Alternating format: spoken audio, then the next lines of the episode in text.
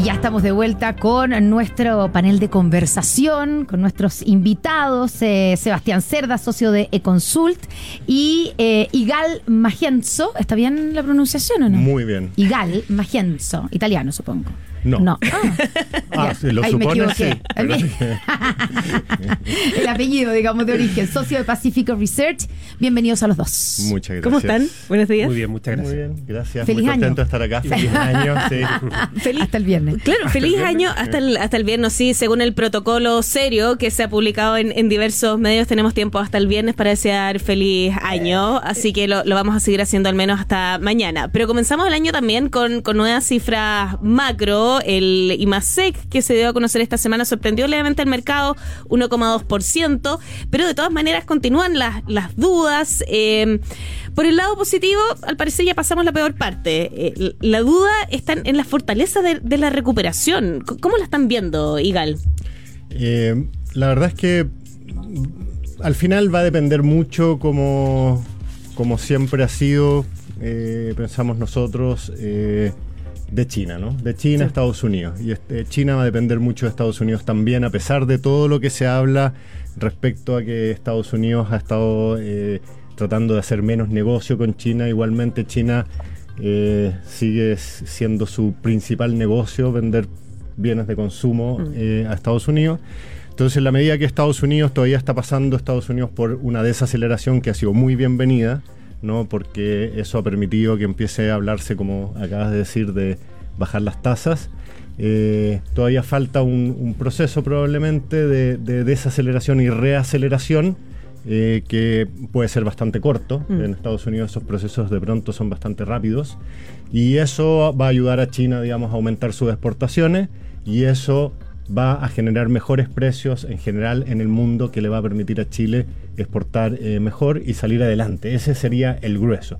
Y la otra parte va a depender, por supuesto, de que haga el Banco Central también, porque el sector construcción en particular ha perdido mucho, mucha eh, y, y lo que más puede cambiar ahí de manera más rápida es eh, bajas en tasas de interés para que se reactive el sector. Entonces, dependiendo de esos factores, creo yo, son los dos principales factores que van a determinar qué tan rápida va a ser la recuperación. Pero que tocamos fondo, aparentemente habríamos tocado fondo. Mm. ¿no? No, no se ve tampoco que haya más eh, elementos que nos sigan eh, eh, empujando hacia abajo. A, a- Y podamos volver a ese escenario. Claro, no, no, no pareciera, ¿no? ¿no? ¿Ah? O sea, pareciera que, que vamos a volver a un escenario más de más normalidad durante este año, o por lo menos eso queremos pensar hasta el viernes, como dices tú en los primeros días. ¿Ah? Siempre queremos pensar que partimos bien. Rodrigo, eh, en, el Sebastián. escenario, perdón, Sebastián, en el escenario que planteaba eh, Igal, eh, no, le está dejando tanto espacio a la política fiscal, ¿o sí? Primero me gustaría un tema un poco refrendar algo lo diga, estoy muy de acuerdo de que, de que este escenario internacional hoy día, al, al menos como estamos parados a inicio de año, es particularmente positivo para Chile. Eh, Igal habló de lo de China, ah, absolutamente de acuerdo, pero además hay una, hay una serie de condiciones financieras hoy día en el mundo, en este mundo en que, en que, en que Estados Unidos pareciera haber entrado esto que se llama especie de soft landing, con, con- con- con espacio para bajas de tasas de interés, por por otro lado Europa con algo más de complicación, y que todo esto, pero con efectivamente con la expectativa de que todo esto se normalice, con una política monetaria más normal en el mundo, un dólar debilitado, eso normalmente siempre han sido condiciones financieras muy favorables para economías como la, como la chilena y haciendo esa conexión con lo local, un poco, ahora poniéndose un poco desde el otro, desde el otro, de otra perspectiva de, de este escenario técnico tan favorable, es que lamentablemente, eh, a pesar de lo favorable que parece el mundo, de acuerdo a todas las, encuestas o el consenso, Chile crecería este año en esa recuperación Sí. que hablábamos del orden de 1,5 o 2%. Quizás, quizás, y coincide conmigo, algunas décadas atrás, con condiciones así favorables, hubiéramos estado pensando un Chile eh, creciendo a otras tasas. Eh, eh, bueno, no lo va a hacer, a pesar, y ahora conecto con tu pregunta, de que de acuerdo a lo, a, a lo, a lo que ya, a lo ya establecido, la política fiscal no, no va a ser un elemento que va a quitar, sino que más bien va a sumar a esta, a esta situación de, de- de mayor actividad, porque el crecimiento está del presupuesto está establecido sobre una tasa mayor a la, Mm. a la que probablemente crezca la economía, también en un contexto de una política monetaria a la baja. bueno, de, de alguna forma se alinearon eh, las condiciones externas para una buena etapa de crecimiento. Lamentablemente Chile no va a aprovechar tanto esto. Mm. Claro, y eso es lo que preguntaba la Gaby, como también en la, cuál es la, la fortaleza de esta recuperación, porque evidentemente que con el 1,2% del IMASEC de noviembre partimos bien el año, ¿cierto? Pero tal vez estamos siendo demasiado optimistas. Eh, porque dijo, fue el, el, el, propio presidente Gabriel Boric cuando presentó el presupuesto, el, este es el presupuesto del crecimiento, el próximo año, el, el, año que ya estamos, el 2024, va a ser el año de la recuperación económica. Eh, y claro, esa recuperación económica, si es que crecemos a esto, a menos del 2% o al 2%, ¿es? ¿Podemos hablar de recuperación económica o es simplemente contentarnos con muy poco? Las dos. Todas las anteriores. Eh, es recuperación económica. Vamos a pasar de crecer cero probablemente en casi dos años, que no, la economía casi no ha crecido nada, a crecer un poco ¿ah? y a tener por lo menos eh, como la idea de que eh, eh, la recuperación es posible, crecer ya están dadas las condiciones. Mm. ¿no? Ahora, como dice Sebastián, ahora depende de nosotros. No, ya no es una cosa de los factores externos, no es una cosa. No podemos echarle la culpa al resto del mundo. No podemos ya echarle la, y vamos a descubrir realmente de lo que somos capaces. Ahora, crecer mucho más en una economía eh, que se dedica mayormente a la extracción de recursos naturales. Eh, tampoco es eh, muy habitual y una economía que ya no es mm. tan pobre como era quizá a los principios de los 90, que no tiene políticas eh, fáciles ¿ah? y, y, como a las frutas de que son la, la eh, abrir la economía. Y en la situación en que estamos de polarización, de poca, de, falta de, reformas pro crecimiento, de, medidas pro crecimiento, de medidas pro estabilidad, sino que vamos haciendo todo, justamente un poco lo contrario. Entonces, réstale a eso. Eh, conversábamos en el primer bloque del programa con la vicepresidenta de la CPC, Susana Jiménez, sobre esta propuesta que se le hizo al gobierno en materia de impuestos, de recordar la, la tasa de las empresas del 27 al, al, 23%, y ella decía que con eso podríamos lograr entre 1 y 1,5 puntos de, crecimiento adicional. Eh, ¿Les hace sentido esa cifra, Rodrigo? Eh, yo, Sebastián, estoy confundiéndome permanentemente con el transparentemos, mi, es que, es transparentemos que Gaby, que es el hermano de Rodrigo Cerda, del, del ex eh, ministro, ¿cierto? Por eso en no... términos económicos encontramos el mejor sustituto. El mejor sustituto. No, no. El, el, no es el mejor sustituto, el mejor. No. Así que con eso. Eh, Pero ese por ahí viene la, la, la confusión, la confusión permanente. No basta que tener un ministro con el apellido de uno para que. Claro, imagínate que, ser ¿ah? hermano del ministro. Basta con eso. Bueno. Un, un, saludo a mi hermano. Ah, claro, un saludo al hermano. A Rodrigo. Particularmente a mi madre, que está muy feliz. Lo estamos invocando permanentemente. No, yo, yo, Gabriela, Gabriela, celebro, celebro esta, esta, esta discusión, porque yo creo que es una buena discusión. Después de 10 de, años ya, que vamos, casi una década de términos per cápita, casi estancada esta economía, que se empieza a pensar de nuevo en crecimiento. Y, y, y, es una buena discusión desde el punto de vista de los empresarios, también en el gobierno, porque en este pacto fiscal también se ha hablado de ciertas cosas de crecimiento, que se vuelvan a pensar en estas cosas, eh, y que particularmente se ponga, se ponga en el, el, el, el foco en, eh, en temas de productividad que están muy bien, están muy vinculados a eh, eficientar el Estado. Mm. Eh, yo creo que esa es una discusión que en, los últimos, en las últimas décadas ha estado bien perdida. esta es una discusión que vuelve. Eh, y que es muy relevante para el crecimiento, porque como bien dijo Igal, una economía que solo se dedica a exportar recursos naturales, sin grandes capacidades de crecimiento, sin grandes fuentes de productividad, no va a crecer mucho más, esa sí. es la realidad.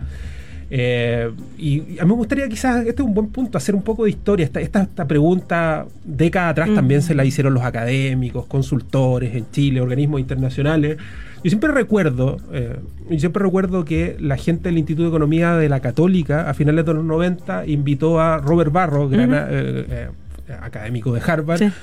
A propósito de trabajos de él, a, a, preguntarse sobre, sobre el potencial de crecimiento de Chile en el largo plazo. Y siempre hablaba que, que parte de lo favorable de Chile que había sido es que Chile tenía una condición, que no eran sus recursos naturales, pero que le permitía crecer más que otros países en la misma condición y que era que el tamaño de su estado o su gasto en temas de en temas relativamente ineficientes era bajo. Uh -huh. yo creo que mirado dos décadas después, yo creo que esa consideración cambió. Y eso, eso, es, eso nos vuelve a poner el foco en que, en que está bien tener una, una, una visión de que hay que gastar más en ciertas cosas, por ejemplo, en política social, pero a través de un Estado relativamente eficiente. Y al parecer en eso debiera ser el foco si queremos retomar esa, esa condición. Porque yo de nuevo coincido con Igal que crecer en base a recursos naturales y con poca productividad y con un Estado muy grande y con un gasto muy ineficiente no va a ser una fuente de crecimiento importante en el largo plazo. Yo creo que esta es una oportunidad cuando escucho, por ejemplo, a la CPC, en, en la entrevista Sí. que ustedes hablaban recién, o al ministro Marcel a- poniendo el foco de nuevo en, en- en eficiencia del mercado, eh, eh, perdón, en eficiencia del Estado como una fuente de, crecimiento que si no vamos por ahí difícilmente logremos crecer más del 1,5 o el 2% en el largo plazo. Tú, tú estás, eh, coincides, te agrego una, una pregunta más que, siempre se hace, eh, eh, como que siempre hay diferentes eh, respuestas. Esta tesis que la planteaba Susana en la entrevista anterior, de que al bajar los impuestos se va a crecer más, digamos. Evidentemente se va a crecer más y por lo tanto se va a recaudar más y que es una mejor fórmula de recaudar que subiendo los impuestos.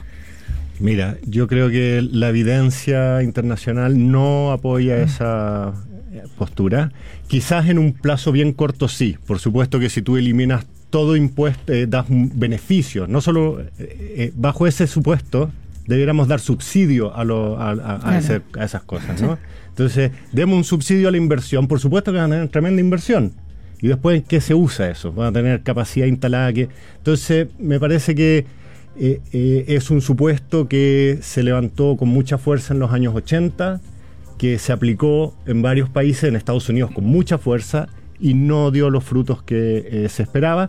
Hay condiciones bajo las cuales eso sí se cumple, pero tendríamos que hacer un análisis un poco más profundo de si estamos realmente en esas condiciones. Siempre se habla del caso de Irlanda, ¿no? Que Irlanda bajó los impuestos, sí. claro, pero estaba en unas condiciones bien particulares Irlanda, eh, que efectivamente estaban en ese lugar.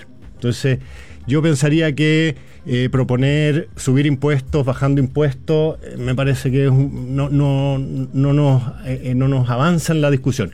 Es verdad que Chile recaudó más durante los 90 solo en base a crecimiento y gran parte de los 2000, solo en base a crecimiento. Eso fue todo lo porque no se subió la, la digamos, la base o, o la tasa impositiva prácticamente no se subió, ya no se modificó. Eh, las veces que hemos tenido aumentos de impuestos, hemos tenido aumentos de recaudación. ¿Ya? Y hemos tenido efectos en crecimiento, no es tan evidente porque no tenemos suficientes observaciones y tenemos la reforma de Bachelet donde pasaron varias cosas al mismo tiempo. Eso es bien difícil donde los limpiar. empresarios dicen una y otra vez que fue lo que lo que lo que Sí. de ahí en adelante Chile dejó de crecer. Pero- Le echan la culpa a esa reforma tributaria. Yo diría que sí, ojalá. Ojalá, porque sería re fácil volver a crecer. Es cosa de volver a, a- a los impuestos que teníamos antes y estamos listos. Yo lo veo, mu- no soy tan optimista en ese sentido.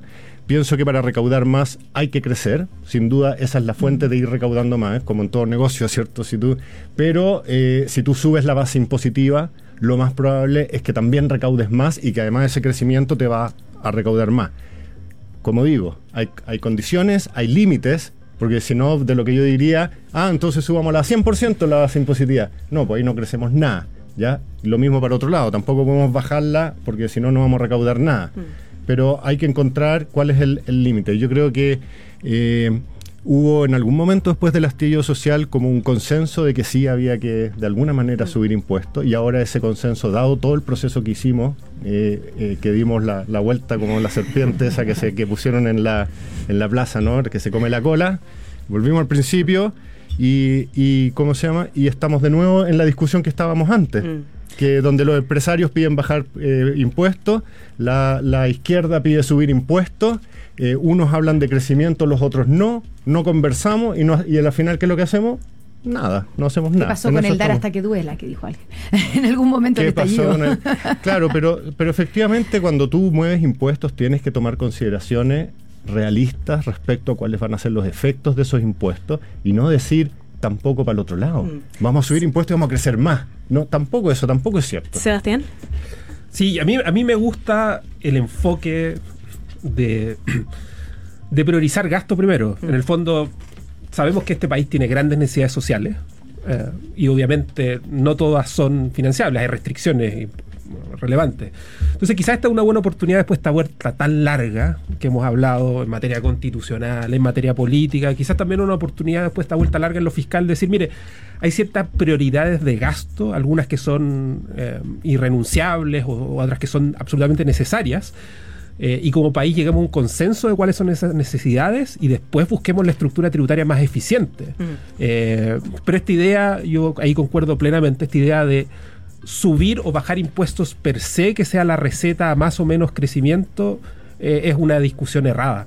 Aquí lo que hay que, lo que hay que primero decir es, por ejemplo, si es que queremos financiar pensiones a través de impuestos, cuál es la carga asociada a aquello, el tipo de tamaño del Estado donde a propósito de toda esta discusión mm. del último tiempo, eh, no como el, eh, el, Estado, la gente, la población vea que se dilapidan mucho de sus recursos, evitar eso establecer un, gasto muy prioritario y a partir de eso una estructura tributaria que sea la más eficiente de, la, de forma de generar mayor empleo, eh, empleo formal de buenas condiciones y con, eso crezcamos. Eso es parte también de la receta histórica de Chile que permitió, permitió buen crecimiento. Y yo creo que ahí estar un poco de nuevo eh, mal enfocada la discusión cuando lo que se habla es en el margen, financiemos un poco más y para eso hay que gastar los impuestos y no mirar toda la estructura eh, de gastos que está ya establecida en mm. Chile, que muchas de esas parece que ser muy ineficiente. Mm.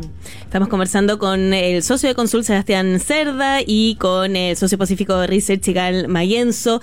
Eh, nos queda bien poco tiempo, hemos estado hablando harto de, crecimiento, pero tenemos cifra de inflación también el, el lunes, una cifra que ha sido bien difícil de proyectar en en los meses anteriores. Ahora los pronósticos van de entre menos 0,1 a 0,1%. ¿Qué están apostando ustedes?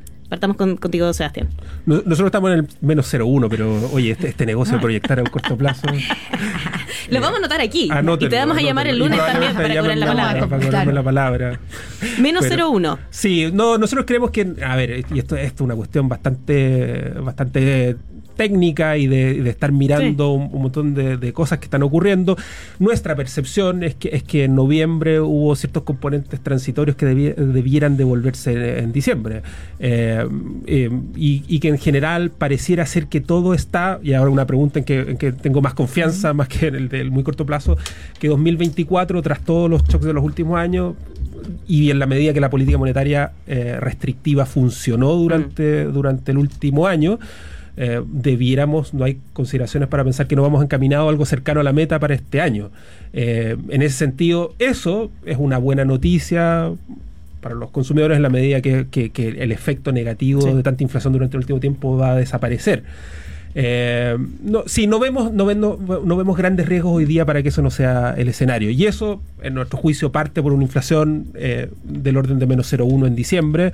Si es que eso, nuestro escenario, en el sentido de que, hubo mucho componente transitorio en la alta inflación de, noviembre, se, deshace. Mm. Y es una buena noticia si es que fuera, si se confirma la proyección que tienen ustedes. O sea, un, en el fondo eh, negativo, aunque es. Buena, buena noticia para ellos, de todas maneras. Por supuesto. Los vamos a reconocer aquí si le digamos. No, pero si es, es una buena noticia o una señal de alerta. No, es una, es una buena noticia porque, a ver, efectivamente lo que ocurrió en materia de inflación durante los últimos años llevó una trayectoria, por ejemplo, el nivel de precios, más que en mm. inflación, mucho más alta que la trayectoria normal si uno hubiera, trazado una trayectoria donde todos los años se hubiera crecido el 3%. Entonces, esto no nos vuelve al mismo nivel tendencial de precios y por lo tanto yo no yo creo que eh, dado esa circunstancia no estamos hablando que esa, esa e, es una inflación eventualmente negativa o, muy baja en los próximos meses de cuenta de que estamos en, o que se pueda señalar una, una señal recesiva. No, yo creo que no tiene nada que ver con eso y en ese sentido tomarlo como una buena señal y para todos los que por ejemplo pagamos eh, créditos en UEF mm. eh, es una señal y, positiva en ese sentido. Yo no, no, lo vería como una mala cosa si es que eso ocurre. ¿Igan? A ver, nosotros, nosotros, ¿Cuál es la proyección? eso, la proyección, no cuánto cuestan, porque no son, Ah, y después no me digas si la chuntamos. si, lo hicieron bien. Me a retar con la palabra que estoy usando. Me, autocensuro. exactamente. Estamos lo mismo, en menos 0,1, igual. Eh, eh, ahora, en verdad, yo dado a la trayectoria eh, reciente que ha tenido el IPC, algo entre menos 0,5 y más 0,5, por ahí puede estar. ¿ah? Porque realmente lo que ha pasado con el IPC es bien, eh, es bien curioso y es bien, es bien molesto, sobre todo para un país que tiene UEF, en que eso tiene implicancias. En general no tiene implicancias, pero en nuestro país tiene implicancias. Menos 0,1, yo diría que el tema de la inflación eh, se acabó. No estamos con inflación. No, es un no, no- no- Ya no no va a seguir siendo tema. no, o sea, va a seguir porque las cifras Pero en no un 12 problema. meses te van a seguir dando 5%, cuatro- pero en verdad si uno mira los últimos meses en general, en promedio ha sido 0,25, que es 3 dividido en 12, o sea, es más o menos 3. Eh, y, y- y como dice eh, Sebastián, eso corresponde a una economía que ya está más o menos equilibrada, ¿ya? Eh, no, no una economía tampoco que se está desinflando mucho, pero que tampoco sigue inflándose. Eh, entonces no, no es, eh, como decirte, ni buena ni mala noticia. Es buena noticia en el sentido que este problema ya lo vamos dejando atrás, nos vamos olvidando. El Banco Central todavía tiene las tasas muy, muy elevadas, digamos, como si estuviéramos con inflación del, del O sea, ahí 7 hay, o ahí- 6. ahí hay espacio para que Y siga bajando o fuera un poquito más la- agresivo en su Esa es la buena de tasa. noticia. Esa es la buena noticia, es que eh, le da espacio al central para poder eh, eh, hacer su pega con tranquilidad y sin tanto temor. Sí, bueno, nos quedamos con ese tema Mm. para una próxima, un próximo encuentro aquí, todo el tema monetario. Les queríamos agradecer a ustedes, Sebastián Cerda, socio de eh, Consulta y Calmaguenzo, también de Pacífico Research, quienes estuvieron acompañando hoy. Que tengan una muy buena semana, resto de semana, lo que queda ahora, sí. Buen fin de semana, hay que decir hasta altura ya. Estamos en viernes, chicos. Que Gracias. muy bien. ¿ah? Buenos días. Una taza de café sin tasas de interés. Mercado Central, en la 100.5. Hoy con BCI todos pueden invertir diferente porque te asesoramos de manera fácil y 100% online para que puedas alcanzar tus objetivos de inversión. Y tenemos aquí, como todos los días, Marley Coffee. Nos acompaña Marley Coffee, un café 100% orgánico. Conoce más sobre productos y variedades en www.marleycoffee.cl. Marley Coffee, un café para todos. Y con esos mensajes, Connie, ya tenemos que despedirnos No, de este capítulo de ¿cómo Mercado? Central. Pasó volando, bueno. Esto se pasa, todos los días se pasa más rápido. Cada vez se pasa más rápido. Sí, nos vamos a reencontrar mañana con más información de contingencia económica a las 9. Y tú sigues Y yo adelante, sigo aquí, supuesto. sí, con pauta de negocios. ¿Y nos vamos a despedir con música? Sí, esto es Florence and the Machine, You've Got the Love.